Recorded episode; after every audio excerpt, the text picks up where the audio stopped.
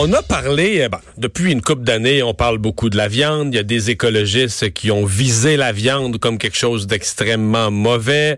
Euh, et là, cette semaine, on a eu dans l'actualité Beyond Meat, ce nouveau, mais même un débat entre nos, producteurs de bœuf qui voudraient faire enlever le mot viande parce que Beyond Meat se présente comme de la viande végétale. Euh, bon on dit la, la viande, c'est de la viande. La viande, ça provient d'un animal. Appelez ça n'importe quelle purée végétale, boulette végétale, mais pas de la viande végétale. Il y a même un débat sur le, sur le mot qui est lancé. Et, et je vous dire, quand on veut parler de ça, il n'y a pas énormément de littérature. Il y a beaucoup de, beaucoup d'écrits là puis du côté écologiste mais pas beaucoup de littérature de l'autre côté pas beaucoup de gens qui se sont penchés sur euh, est-ce que c'est vrai tout ce qui se dit contre la viande? Est-ce qu'on a exagéré ce qui s'est dit contre la viande? Euh, un de ceux qui a écrit euh, un livre qui date d'une couple d'années mais qui est encore bon le livre faut-il arrêter de manger de la viande? C'est l'agronome français René Laporte qu'on a rejoint et qui a accepté de nous parler. Bonjour monsieur Laporte oui, bonjour, M. Dumont. Ben, merci de, de, de nous parler. Euh, bon, vous avez vu ce produit avant d'aller sur toutes vos autres recherches. Parlons de, de Beyond Meat. Là, c'est, Beyond, Meat, Qu'est-ce que vous en connaissez de ça? Et faites-nous la comparaison avec la viande telle que vous l'apercevez. Ben, écoutez, on voit se développer depuis une dizaine d'années euh, des substituts à la viande ou des ersatz de viande, parce qu'en fait, euh, ils utilisent le mot viande, mais il n'y a absolument pas de viande dans les produits qui sont proposés. On a même des gens qui parlent de viande végane, ce qui est euh, dans, en bon français ce qu'on appelle un oxymore, c'est-à-dire deux mots qui ne peuvent pas aller ensemble. Hein, comme, comme on dit, un silence assourdissant, la viande végane, ça n'existe pas. Donc pour vous, nos producteurs de bœuf québécois ont raison de se plaindre de l'usage du mot viande Totalement. Il y a une usurpation du mot viande. Et euh, on essaye, bon, au niveau européen, mais on n'a pas encore réussi à obtenir que le mot viande soit réservé à des produits qui proviennent d'animaux. De, même qu'on a, on a réussi à protéger le mot lait, par exemple, et que le lait ne peut être que la sécrétion d'une, d'un, mammifère, c'est-à-dire de quelqu'un qui a des mamelles, donc euh, soit des humains, soit des animaux. Euh, mais pour la viande, on n'a pas de protection pour l'instant au niveau européen et euh, on, y on y travaille effectivement parce que il y a un vol manifeste du mot viande par euh, des gens qui veulent promouvoir les produits végétaux.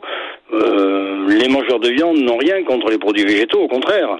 On associe en général d'ailleurs la viande et les produits végétaux dans les, toutes les cuisines traditionnelles du monde. Hein. Euh, que vous, voilà, mais, mais, le chili con carne, oui. Ouais, mais, mais ben, revenons, revenons au produit lui-même, ses composantes, parce que c'est quand même un, un procédé complexe pour arriver à imiter la boulette. Ah ben écoutez, euh, il est clair que euh, on a regardé nous un certain nombre de produits qui sont actuellement proposés sur le marché comme étant des produits végétaux euh, substituts de la viande ou des simili-viandes. Hein, et on arrive, on a en face de nous des produits comme des boulettes de viande, enfin des boulettes de produits végétaux soi-disant imitant la viande, où on retrouve à l'intérieur 21 ingrédients par exemple. Hein? Beyond Meat, on parle, Beyond Meat, on parle entre 30 et 40. Oui, oui, ben écoutez, là-dedans, vous trouvez euh, des produits, bien sûr, euh, végétaux, hein, des, des protéines provenant de céréales, provenant de protéagineux, des glucides, des lipides, et ensuite toute une série de produits qui sont rajoutés, des colorants, des additifs, euh, des conservateurs, et ainsi de suite, et vous arrivez à 20, 30 produits, donc ça n'a rien... Alors, je crois que pour euh, bien préciser les choses. Et justement, les promoteurs de ces produits qui disent qu'ils veulent euh, mettre à la disposition du consommateur des produits sains du point de vue santé, du point de vue pas, pas trop transformés, écologie. Alors, alors que ce sont des produits ultra transformés, euh, alors que la viande est un produit naturel. La viande est un produit, il n'y a ni colorant, ni conservateur, ni allergène alors que dans les autres produits euh, végétaux qui sont proposés, on, on retrouve euh, tout ce qu'on peut faire comme ingrédient. Euh, et en plus, on utilise la chimie, entre guillemets, de façon très large. Parce que pour extraire les protéines des végétaux, par exemple, ou pour les concentrer, ben, on a des systèmes très complexes d'extraction, de lavage des protéines, avec des produits qui sont pas forcément tous aussi neutres hein, et naturel, qu'on veut bien le dire. La chimie verte n'a rien de vert d'ailleurs, c'est un peu amusant. On nous dit ah ben nous on vous fait des protéines végétales vertes. Moi, à la limite, si on veut manger des végétaux, euh, on les consomme naturels, c'est-à-dire que je prends des pois, des petits pois, je prends des, du riz, je prends euh, des haricots, et je vous prépare un chili con si vous voulez. Hein, je peux enlever la viande, à la limite, je vous fais, mais j'utilise des produits naturels. Alors que là, on prend des végétaux, des céréales, des protéagineux, on extrait euh, toute une série, alors les protéines d'un côté, les glucides de l'autre, euh, on rajoute des matières grasses et on vous fait un produit euh, ultra transformé. Donc ça n'a rien de naturel. Et c'est une tromperie sur la marchandise vis-à-vis des consommateurs. C'est-à-dire que les fabricants de, ces, de ce type de produits, bon, ils surfent sur une vague qui est il y a une demande de produits euh, naturels, euh, plutôt végétaux, parce qu'il semblerait pour eux, ben, les végétaux seraient meilleurs que les animaux, ce qu'il faut. Ouais, mais monsieur Laporte, est-ce qu'il ne faut pas appeler les choses par leur nom, un mouvement anti-viande, là? Et, anti Non, mais bien, évidemment, mais on est face à des gens, ça part ça part de beaucoup plus loin. Parce que on a, on a eu des mouvements végétariens depuis, j'allais dire, la nuit des temps.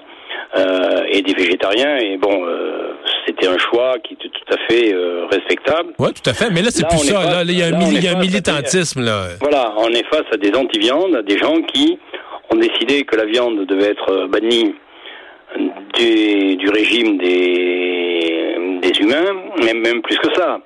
C'est des personnes qui disent l'homme n'a pas le droit d'utiliser les animaux, ni pour son plaisir d'ailleurs, donc même les animaux de compagnie devraient disparaître.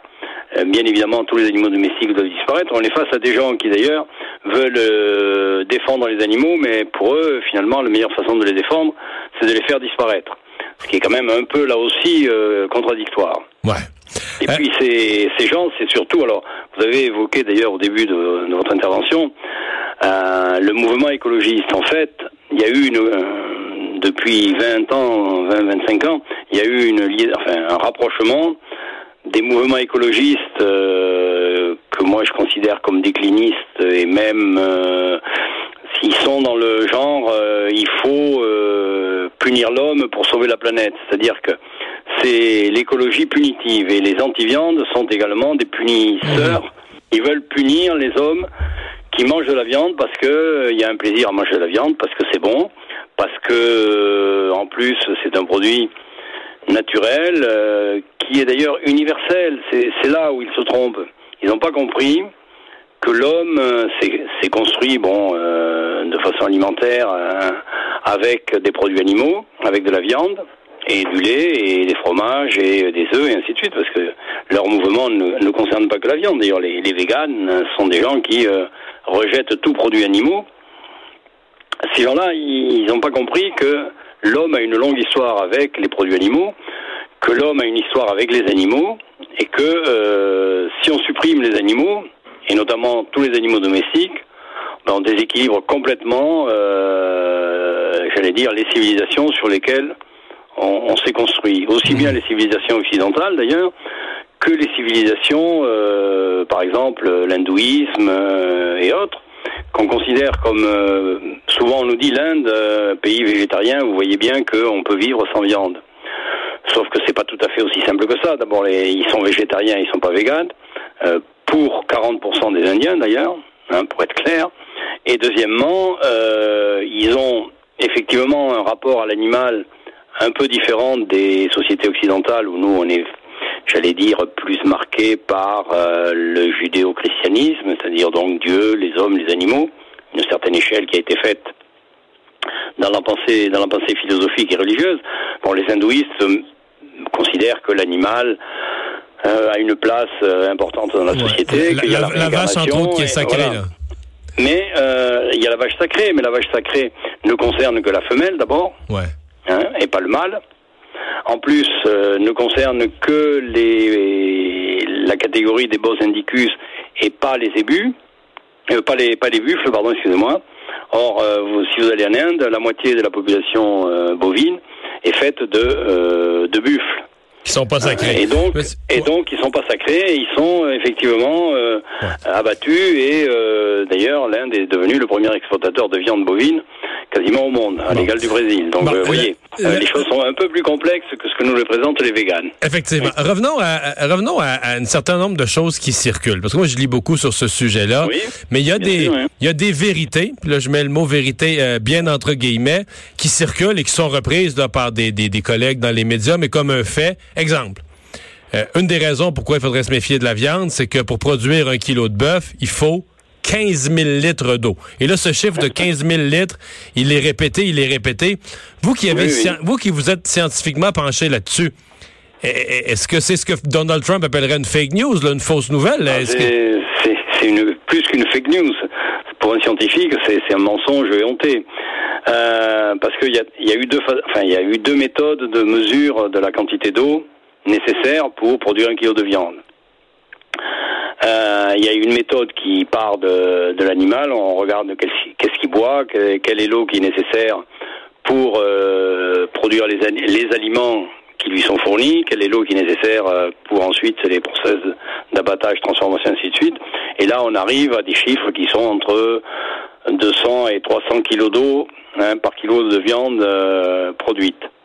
Et les 15 000 litres d'eau, c'est un calcul qui a été fait par un, institut, je crois, euh, suédois, mais ça remonte déjà à 15 ans, euh, ça fait longtemps. Ils ont pris euh, toute l'eau, ils ont pris un bovin qui pâture, et puis ils ont pris la quantité d'eau qui tombe sur l'hectare de, de, prairie dans laquelle le bovin pâture. L'eau de pluie Oui, toute l'eau, toute l'eau qui tombe, sans tenir compte après de l'évapotranspiration, de l'eau qui part en ruissellement euh, dans les rivières, de l'eau qui descend dans les nappes phréatiques, ainsi de suite. Et donc, euh, sur 100% c'est une fumisterie terrible. Il y a effectivement 3% à 4% qui vont servir à effectivement produire de la viande. Donc c'est c'est une un mensonge éhonté. Enfin c'est mais bon, ça, une fois que ces chiffres-là sont sortis, euh, il faut 10 ans, 15 ans pour euh, arriver petit à petit à essayer de remettre, euh, enfin, la vérité. Euh, mais c'est une, c'est c'est un mensonge. C'est faux. Voilà, c'est clair. Ouais. Il y, en a beaucoup, il y en a beaucoup de euh, mensonges dans votre esprit qui circulent comme ça. Oh, ben, il, y a eu, il y a eu pendant un temps, alors ça, ça c'est un peu mieux, enfin ça a été un peu corrigé. Quand la FAO en 2000, ça devait être 2006, il y a eu le rapport Long Shadow for Cattle ou for, for Livestock euh, ils ont sorti le chiffre à l'époque de 16% de euh, gaz à effet de serre en provenance de l'élevage. Et ils avaient même dit euh, de façon un peu rapide que c'était un chiffre qui était supérieur aux émissions de gaz à effet de serre venant du tout le secteur des transports.